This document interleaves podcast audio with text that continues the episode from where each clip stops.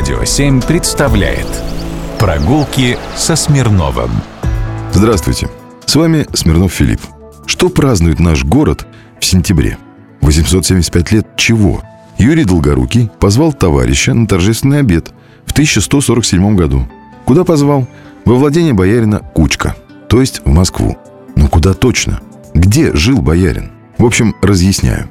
Поздних источниках появляются сообщения, что Владимир Суздальский князь Юрий Долгорукий будто бы проездом остановился в Кучковой местности. Это несколько сел, принадлежавших Суздальскому боярину Кучка и находившихся в центральной части Москвы в районе сегодняшнего манежа Боровицкого холма и улицы Волхонка. Но это не точно.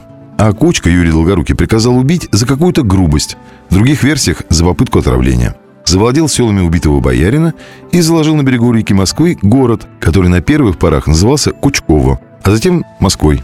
В этой летописной истории непонятно решительно все. Или неизвестно решительно все.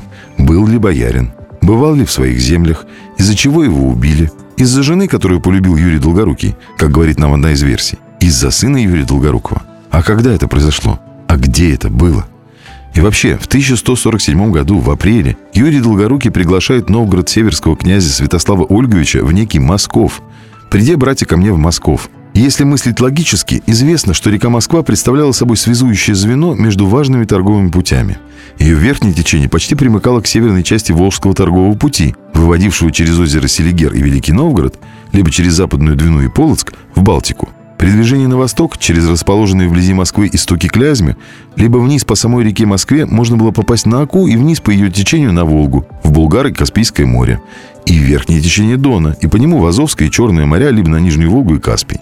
Но никак не в Кучково. В общем, возраст Москвы точно неизвестен. По мнению археологов, ее возраст может превышать тысячу лет, о чем свидетельствуют монеты и вещи, найденные при археологических раскопках – Некоторые так вообще считают, что укрепленное древнерусское поселение возникло здесь, в Москве, на рубеже 9-12 веков. В общем, учите матчасть.